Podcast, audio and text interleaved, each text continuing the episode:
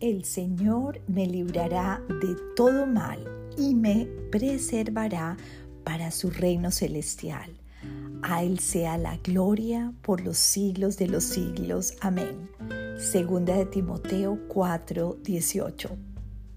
En un mundo tan inseguro, puedo hoy correr a tus brazos y sentir tu santo cuidado, amado Jesús. Te alabo por esa gran promesa que hoy me recuerdas, que tú me librarás de todo mal. Te amo, Señor. Te suplico me sigas protegiendo bajo tu manto divino y no solamente a mí, a mis seres queridos, sino a mis amigos y conocidos y a toda la humanidad, ayudándonos a descansar en esa gran promesa.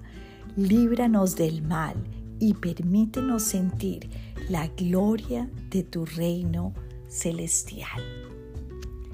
No hay un lugar más seguro que estar protegidos bajo la mano poderosa del Altísimo.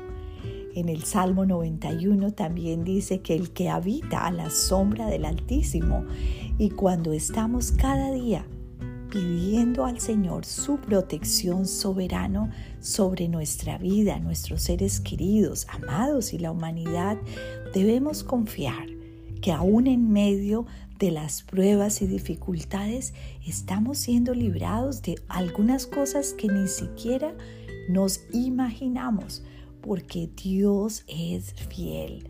Yo te animo a orar, Señor, pide que los ángeles del Señor te protejan, te cuiden, que igual para tus seres queridos.